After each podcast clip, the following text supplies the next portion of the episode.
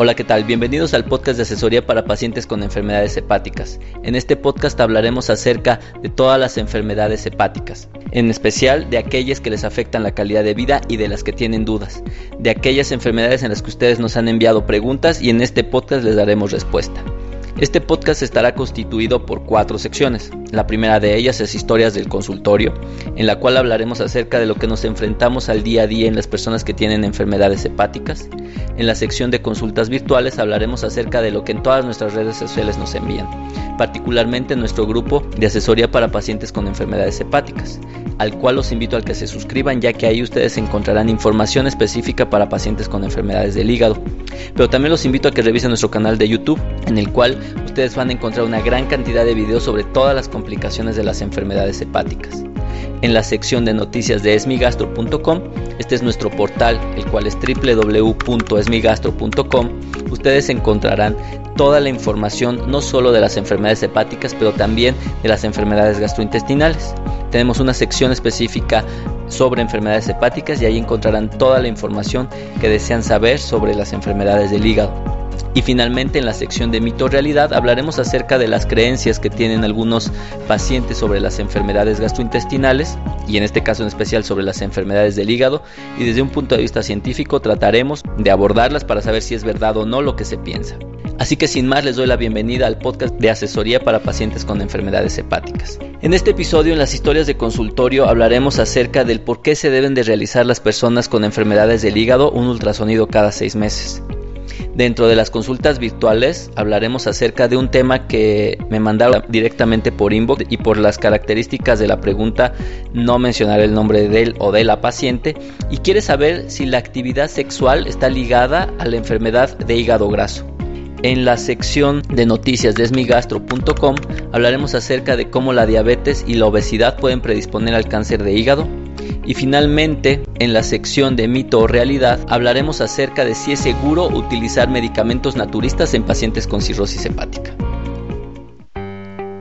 Bien, en las historias de consultorio he estado teniendo durante este par de semanas bastantes pacientes con enfermedades hepáticas y algo que les llama la atención es ¿Por qué les pido sistemáticamente cada semestre un ultrasonido de hígado? Muchas veces no se entiende cuál es el motivo de solicitar un estudio así tan rutinario, que a veces puede ser costoso, que a veces puede ser molesto, que implica pues perder un poco más de tiempo porque hay que ir a un, gabinete de rayos X y poder este, realizar este tipo de estudios. Y es por una razón muy importante. Algo que se les olvida a los pacientes con cirrosis es que casi siempre se preocupan por la encefalopatía hepática, por las varices esofágicas, por la asitis evidentemente, pero recordemos que una complicación muy silenciosa de la cirrosis hepática es la presencia o el desarrollo de tumores en el hígado. Y estos tumores, dependiendo de sus características, particularmente de su tamaño y del número de tumores, pueden ser tratados de manera eficaz, es decir, incluso pueden ser curables. Pero para esto necesitamos detectarlos cuando son muy pequeños o cuando son muy pocos. El problema que tenemos es que si nosotros no hacemos esta evaluación, los tumores solo dan síntomas cuando nos encontramos en etapas muy avanzadas, es decir, son tumores grandes, gigantescos, que ya quedan completamente fuera de tratamiento y pues bajo estas circunstancias obviamente el escenario no es nada bueno. Entonces es por eso que se recomienda realizar ultrasonidos semestrales. ¿Por qué semestrales y no anuales o no cada 3 o 4 meses o 5 meses? Porque se sabe perfectamente que el tamaño de un tumor puede duplicarse cada 6 meses.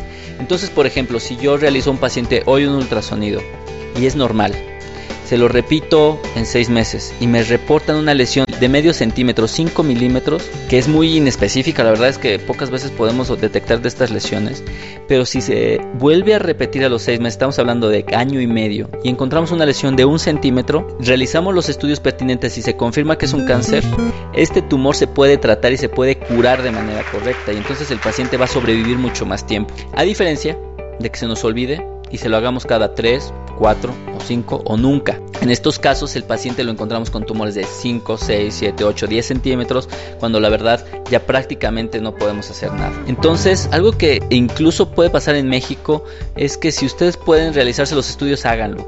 Es preferible gastar un poco más de recursos por realizarse un ultrasonido de hígado y poder detectarlo de manera temprana y no tener estas historias desagradables en donde un paciente se pudo haber tratado correctamente y por no haberse realizado su ultrasonido, desafortunadamente ahorita ya tiene una enfermedad que es incurable. Así que bueno, no se les olvide, si van o no con su gastroenterólogo, ustedes recuérdenle a su médico que los atiende que cada seis meses le deben de hacer un ultrasonido de hígado. Bien, en la sección de consultas virtuales, hace poco un paciente me escribió si la actividad sexual está ligada al hígado graso o no. Y esta es una pregunta muy importante. ¿Por qué? Primero, entendamos que el hígado graso por lo general tiene dos causas.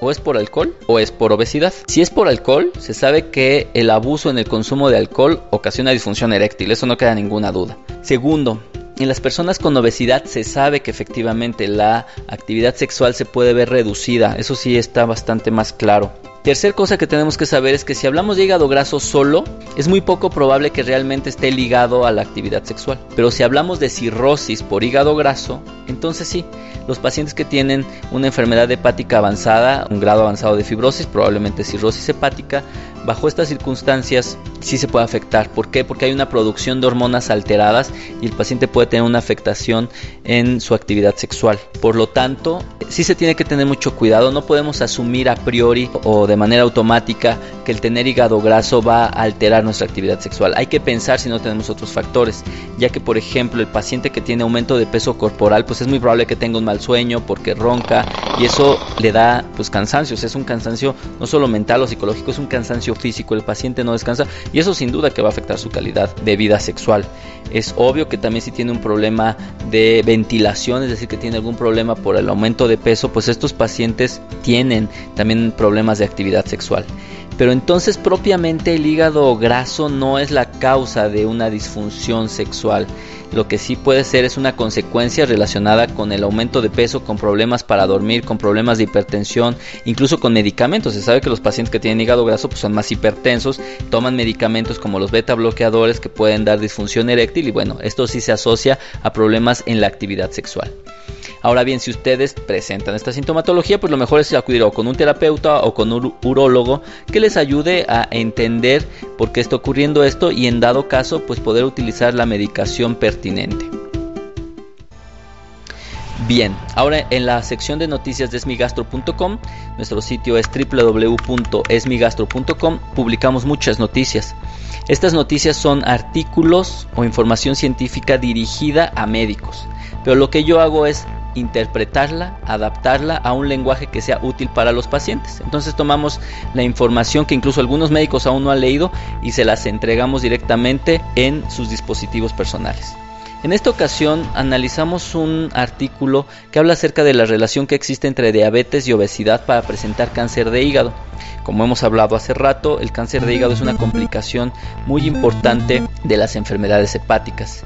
Y en este caso lo que se hizo es un análisis de toda la literatura que había disponible hasta el momento y se encontraron muchos estudios que analizaban esta relación. De nueve estudios que analizaban la relación entre la obesidad eh, y el hígado graso y desarrollo de cáncer, se observó que el presentar obesidad puede incrementar hasta cuatro veces el riesgo de presentar cáncer de hígado. Esto es muy importante porque incluso ya se han analizado algunos artículos que demuestran que el aumento de peso la obesidad por sí misma es un factor que predispone a cáncer de hígado, a cáncer de páncreas y otro tipo de tumores como el cáncer de colon.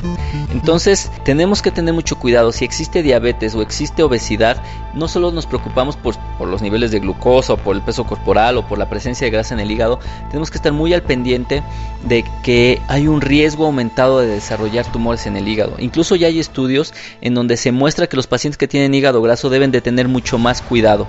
Así que la información o la utilidad que podemos obtener con esto es que si tienen aumento de peso corporal, es muy importante bajar de peso porque van a reducir el riesgo de presentar cáncer de hígado. Y si ustedes tienen enfermedades crónicas del hígado y obesidad, pues no se les olvide que se tienen que realizar su ultrasonido de manera semestral con el objetivo de poder prevenir o detectar tempranamente esta alteración. Finalmente, en la sección de mito realidad, hablaremos acerca de qué tan seguro es utilizar medicamentos naturistas en los pacientes que tienen enfermedades del hígado. Esto es algo que en Latinoamérica ocurre de manera muy frecuente, es decir, tenemos una cultura sincrética con actividades o con cuestiones religiosas o con nuestros ancestros prehispánicos y obviamente tenemos mucha confianza natural, así completa y ciega contra los medicamentos naturistas. ¿Por qué? Porque pensamos que vienen de la tierra, del campo, que son artesanales por llamarlo de algún modo, pero algo que tenemos que entender es que cualquier sustancia que nosotros ingerimos, que cualquier sustancia que se unta o que se administra por otras vías como pueden ser enemas u óvulos, todas ellas, todas, no hay ninguna, así sea un chile, así sea una quimioterapia, todas ellas van a pasar a través del hígado. Y esto obviamente ocasiona que el hígado tenga que hacer algunos procesos de eliminación de medicamentos, de eliminación de alimentos, de eliminación de sustancias, etc. Y los medicamentos naturistas también entran en esta categoría, es decir, los medicamentos naturistas también pasan por el hígado y también tienen efectos no son inocuos porque al final del día la gran mayoría de medicamentos que hoy vemos en las farmacias fueron originados por alguna planta. ¿Cuál es la gran diferencia? Que los medicamentos que están en la farmacia tienen un registro obligado de efectos adversos. No hablemos de costos, no hablemos de todo lo que la industria farmacéutica tiene, hablemos de que sí existe un registro mundial de los efectos adversos de los medicamentos. Sin embargo, este registro en los medicamentos naturistas no existe. Entonces el principal riesgo que yo veo en una persona que tiene cirrosis hepática es que desconocemos cuáles van a ser sus efectos. Y puede ser que a lo mejor antes lo haya tomado y lo hubiera hecho súper bien y hoy puede encontrar un efecto adverso grave. Hemos tenido pacientes que llegan francamente descompensados al riesgo de la muerte por haber tomado medicamentos porque el hígado ya no fue capaz de eliminarlos, ya no fue capaz de metabolizarlos y únicamente vimos el efecto adverso y los descompensan. Yo lo que les recomiendo es que si ustedes tienen una enfermedad hepática y está adecuadamente controlada, si su médico está haciendo lo posible por controlarlo y van bien, la verdad es que no vale la pena descompensarse por tomar una sustancia de la cual dudamos su eficacia. Y que si van a hacerlo es mejor avisarle a su médico. Yo a mis pacientes que insisten, a pesar de todo, en tomar medicamentos naturistas, lo que les pido es que me avisen para comenzarlos a monitorizar de manera más precisa, incluso a veces hasta semanalmente. Y en todos los casos en los que lo han intentado ha presentado algún tipo de descompensación y en algunos casos incluso ha sido grave. Así que bueno, o en la parte de si es mito o realidad que es seguro utilizar medicamentos naturistas, es un mito tienen que tener los mismos cuidados que como ocurren con otros medicamentos y avisar a su médico para evitar efectos indeseables que incluso pueden comprometer su vida. Pues con esto damos fin a una emisión más del podcast de asesoría para pacientes con enfermedades hepáticas. Les agradezco mucho que lo hayan escuchado, pero les agradezco más que lo descarguen de manera semanal. Si ustedes tienen un dispositivo Apple, pueden entrar a su iPad, a su iPhone, a su iPod y en la parte de podcast buscan Esmigastro o buscan asesoría para pacientes con enfermedades hepáticas y se pueden suscribir. Así de manera semanal ustedes van a recibir toda la información. Igualmente pueden entrar a la página Podomatic o en su dispositivo Android. Buscar Podomatic, es una aplicación gratuita, buscan igual asesoría para pacientes con enfermedades hepáticas y se suscriben al podcast.